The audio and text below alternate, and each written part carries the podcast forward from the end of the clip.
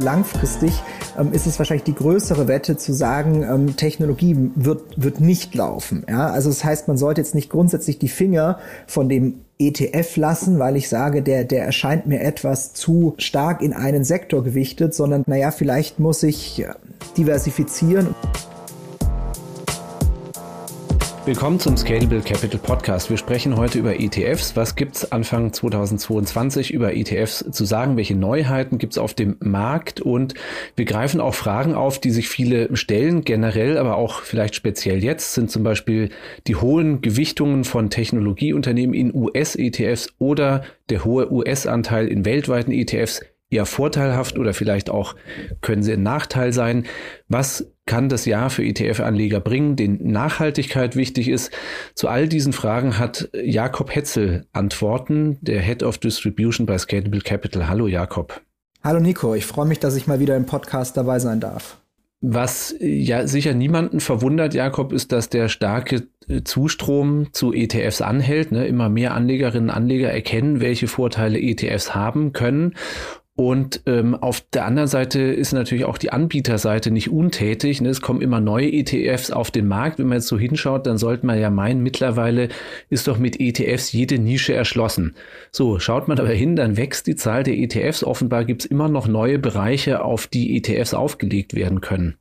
Ja, das ist schon richtig. Also es ist natürlich weiterhin eine Erfolgsgeschichte. Das ist, wird eigentlich nicht mehr gerecht, hier vom Trend zu sprechen, weil ähm, der ist ja eigentlich irgendwann vorbei und das ist ja bei ETFs ganz anders, auch wenn die Produkte jetzt in, in Deutschland seit über 20 Jahren handelbar sind, die Idee noch älter ist.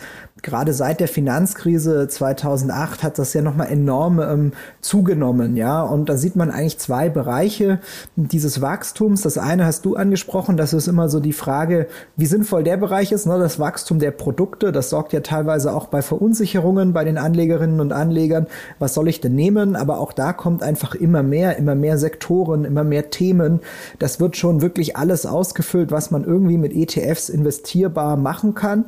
Und der andere Trend ist natürlich so ein bisschen der, dass einfach viel mehr Geld da reinfließt und sowohl Geld von Privatanlegern als auch Geld von Profianlegern, von institutionellen Anlegern.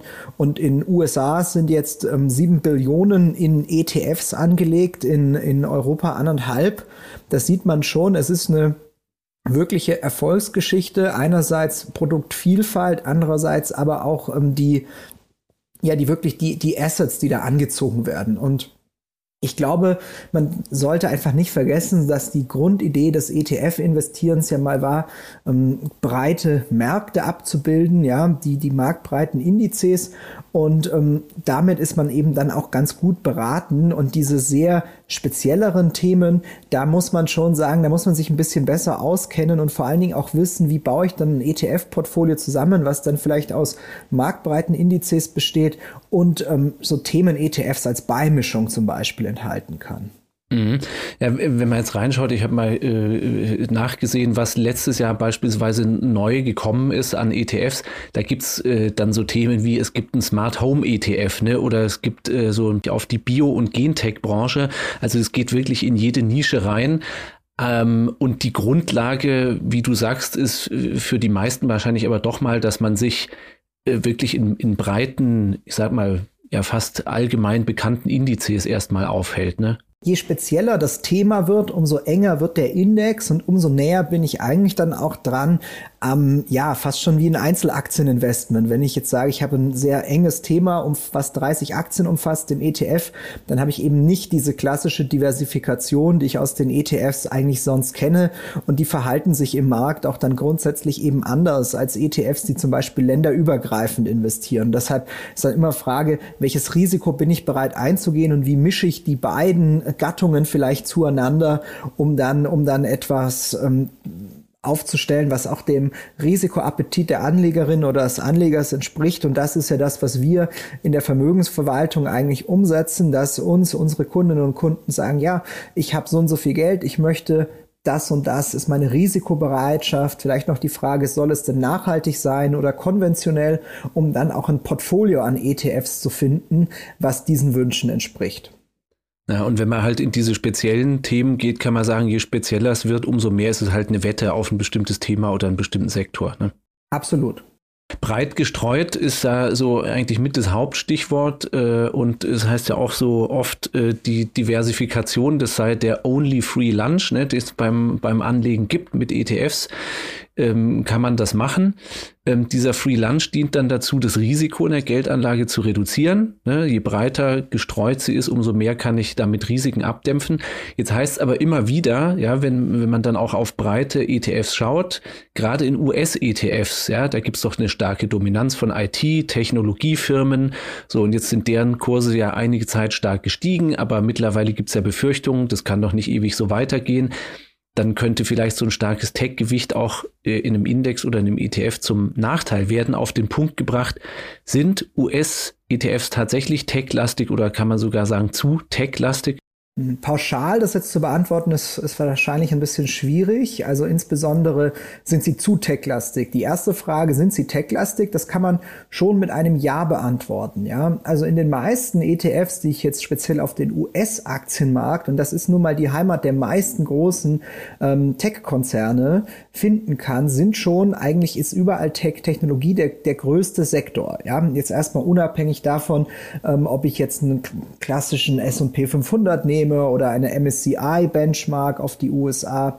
Und es sind eben die großen Firmen, die man kennt, Microsoft beispielsweise, Apple natürlich, Tesla, die, die da mit zu den, zu den Top-Gewichten ähm, gehören. Die, die Frage ist jetzt natürlich die, die, ähm, so ein bisschen die Sorge danach, die kommt natürlich insbesondere immer dann auf, wenn, wenn gerade mal Tech nicht läuft. Das war jetzt in den letzten zehn Jahren eher selten der Fall. Jetzt haben wir gerade aktuell am Kapitalmarkt so ein bisschen die Phase, auch aufgrund ja, der, ähm, der Zinsänderungen, dass diese zinssensitiven Tech-Werte eigentlich überdurchschnittlich stark abgestraft worden sind. Wir sprechen ja von dieser Rotation raus aus Growth rein in die, die Value-Aktien, ja.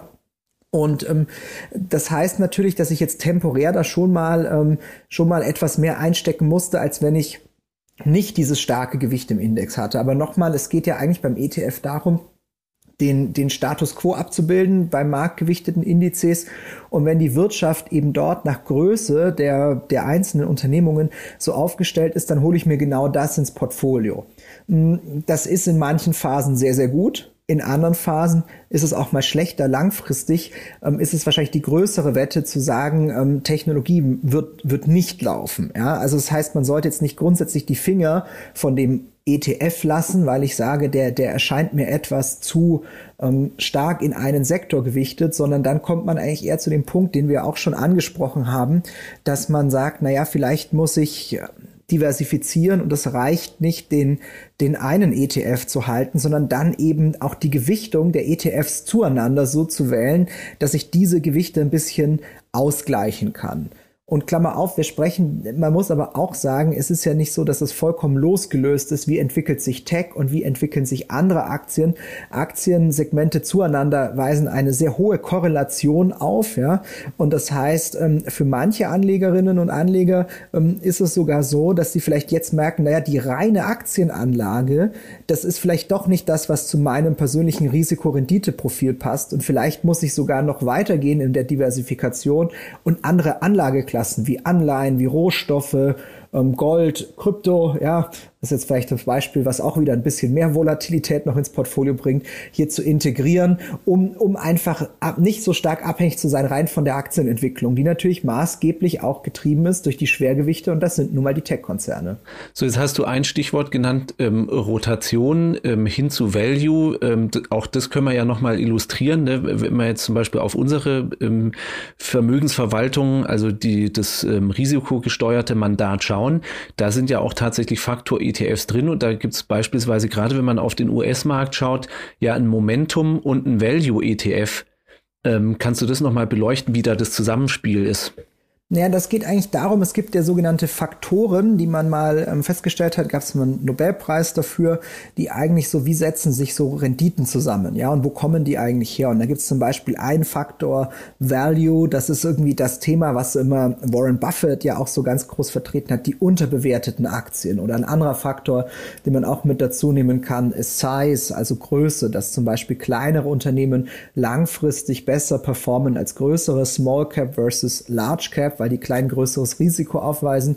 Und die Idee ist jetzt eigentlich, dass man diese Phänomene, die es gibt, die auch wissenschaftlich erwiesen sind, über einen ETF investierbar macht. Das heißt, das ist ein Index, der auch basiert auf einem breiten Index, der aber dann eben eine, die Gewichtung etwas stärker an diesen Faktoren vornimmt. Und da habe ich natürlich die Möglichkeit, so wie wir das machen in unserer ähm, Value Risk Strategie, dass ich eben die verschiedenen ähm, äh, Faktoren auch in, ins Portfolio integriere, denn der eine wird mal in der Phase besser laufen und der andere in der anderen und das kann eben langfristig, kann ich aber schon etwas ausbalancieren. Ja, das geht ja eigentlich darum, wenn ich sage, ich möchte nicht den, das reine marktkapitalisierte Portfolio haben mit seinen Vorteilen und seinen Nachteilen, wenn wir jetzt gerade sozusagen über die Skepsis sprechen, sondern ich möchte davon wegkommen. Da sind zum Beispiel Faktor-ETFs eine Möglichkeit, da ist die Möglichkeit der Diversifikation über verschiedene Anlageklassen, über Regionen natürlich eine Möglichkeit, die, um dann ein Portfolio zu finden,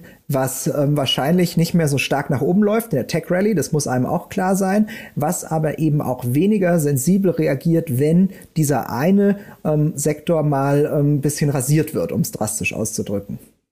Und es dann eben, ne, so wenn du sagst, jetzt haben wir vielleicht gerade wieder diesen Twist hin zu Value, also wir können jetzt natürlich keine Prognose abgeben, aber es könnte eben sein, dass dann in so einer Phase, wo die Zeit von Value gekommen ist, eben der so ein Value ETF mal besser läuft das richtig und vor allen Dingen ist es eigentlich auch wichtig, dass ich sage, mir schon das strategische Gewichte im Portfolio zu überlegen. Das können auch gewisse Bandbreiten sein, wie wir das machen, weil man sollte jetzt auch nicht hektisch hin und her handeln und da versuchen, dem Trend hinterherzulaufen und sagen, so, jetzt war's das mit Tech, jetzt gehe ich rein in Value, sondern das Prinzip muss schon eher sein, ähm, es ist beides in meiner Allokation, in meiner Portfolioaufstellung enthalten und ich profitiere dann eben je nach Marktphase mal mehr und mal weniger vom einen ETF, ja.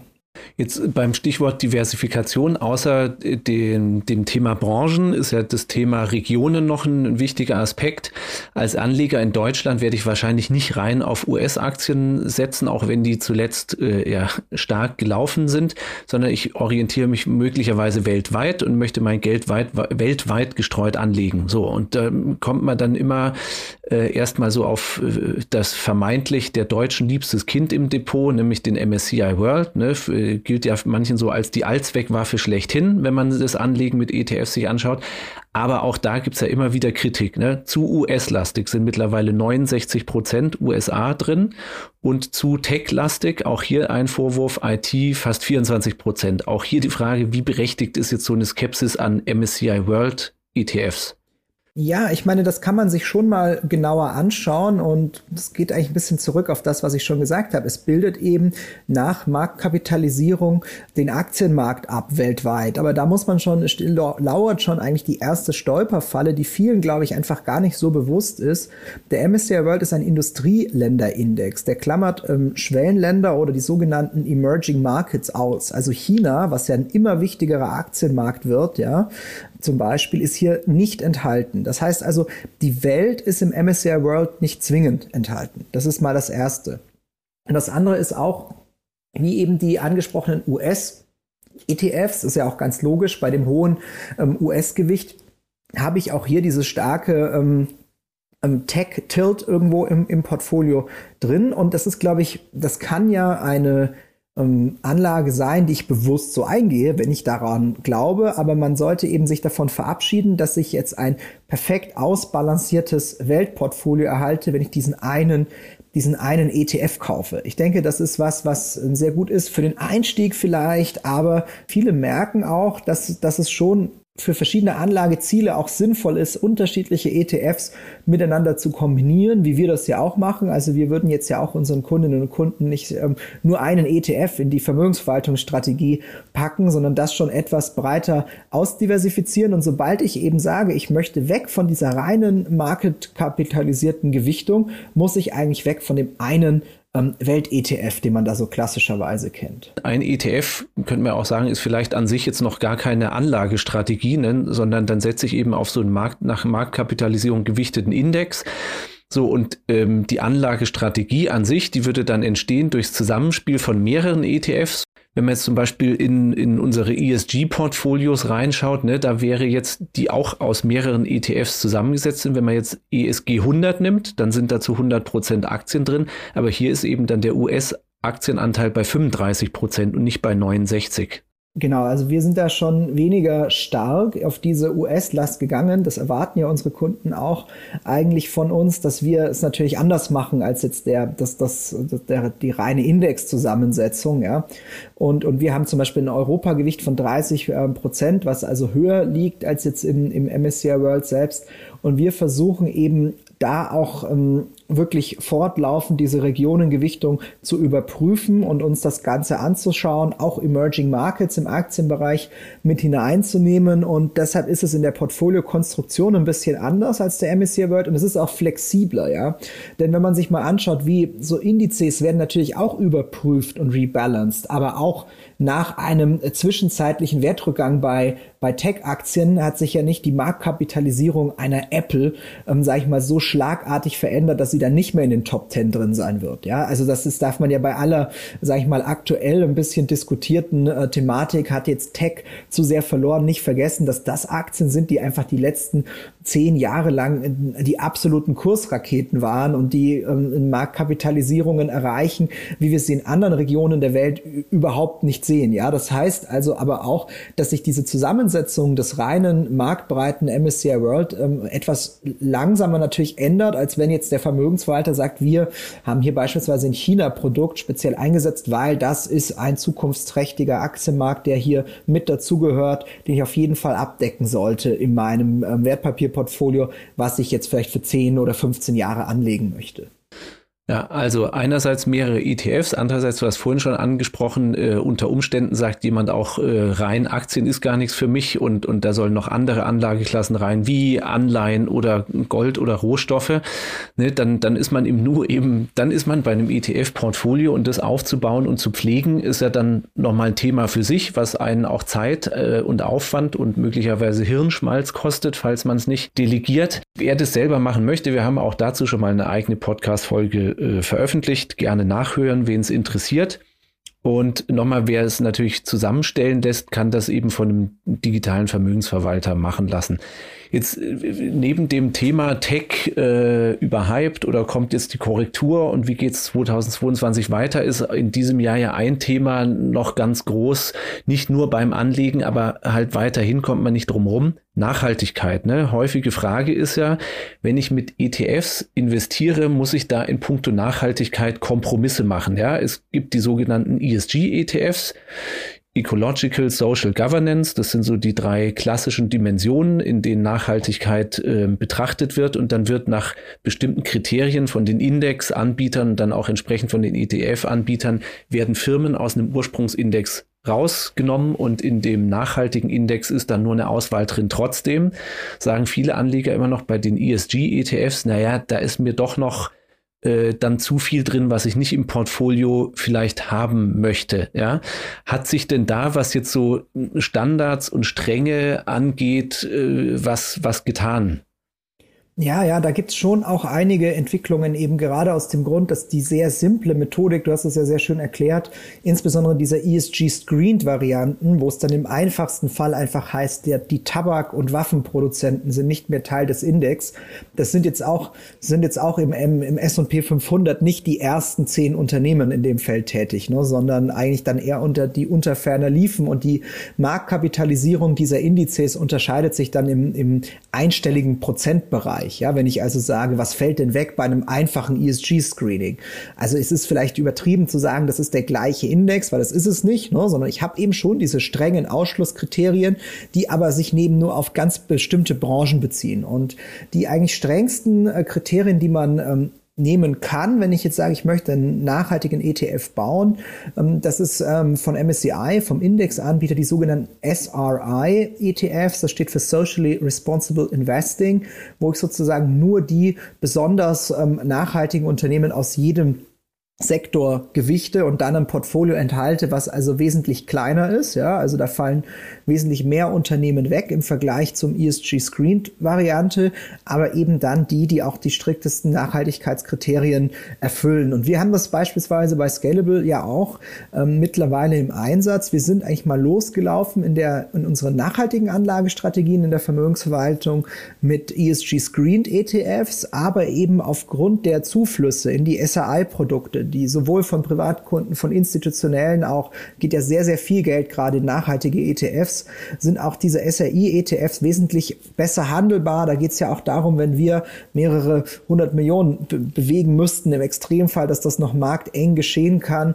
Ähm, das habe ich da natürlich jetzt auch eine bessere ähm, Handelbarkeit der SRI-Produkte und deshalb haben wir jetzt alle ETFs ähm, gerade auch umgestellt. Also gerade der sieht man schon, es ist sehr viel mehr ähm, Bewegung im ETF-Markt für die ähm, Asien-Pazifik-Region hat es lange Zeit keinen gegeben in den ähm, in diesen entwickelten Asien-Pazifik-Märkten. Und da gibt es jetzt einen neuen ETF, den wir jetzt ganz neu aufgenommen haben ins Anlageuniversum, sodass wir jetzt auf der Aktienseite ähm, in unseren Portfolien ausschließlich diese sogenannten SRI-ETFs dabei haben. Mhm.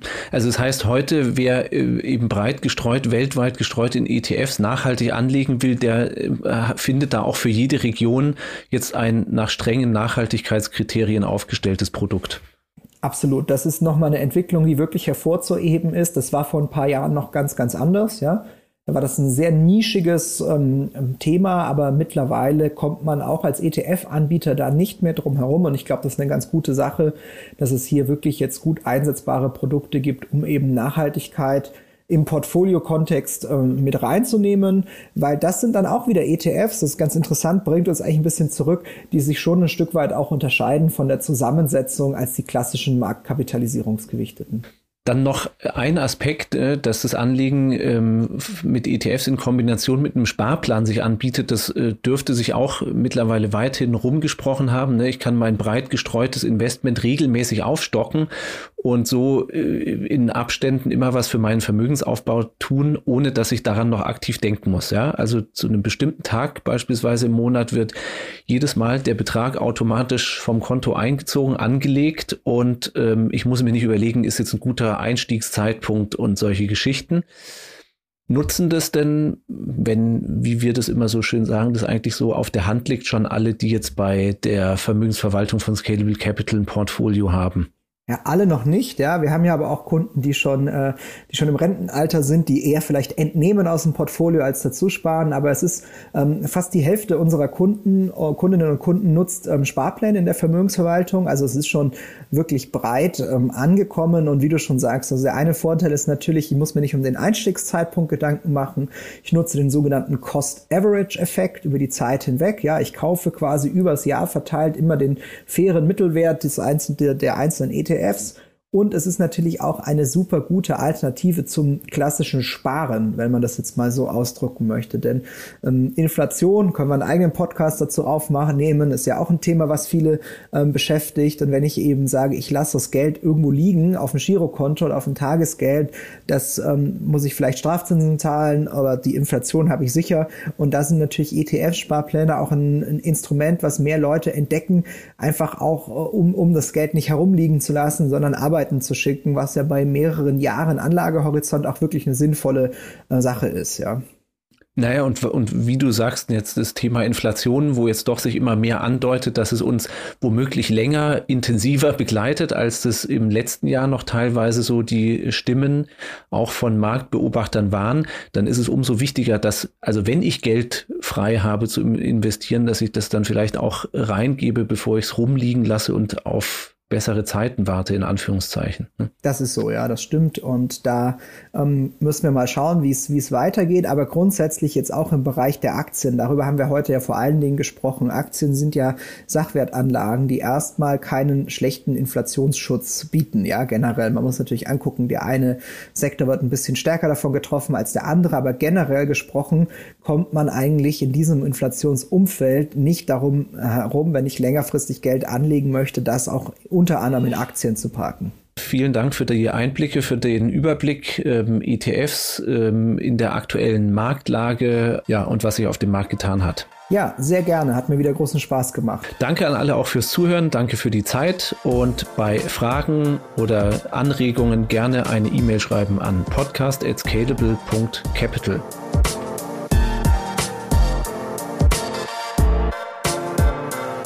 Scalable Capital GmbH erbringt keine Anlagerechts- und/oder Steuerberatung. Sollte dieser Podcast Informationen über den Kapitalmarkt, Finanzinstrumente und/oder sonstige für die Vermögensanlage relevante Themen enthalten, so dienen diese Informationen ausschließlich der Erläuterung der erbrachten Dienstleistungen. Die Kapitalanlage ist mit Risiken verbunden. Bitte beachten Sie hierzu die Hinweise auf unserer Internetseite.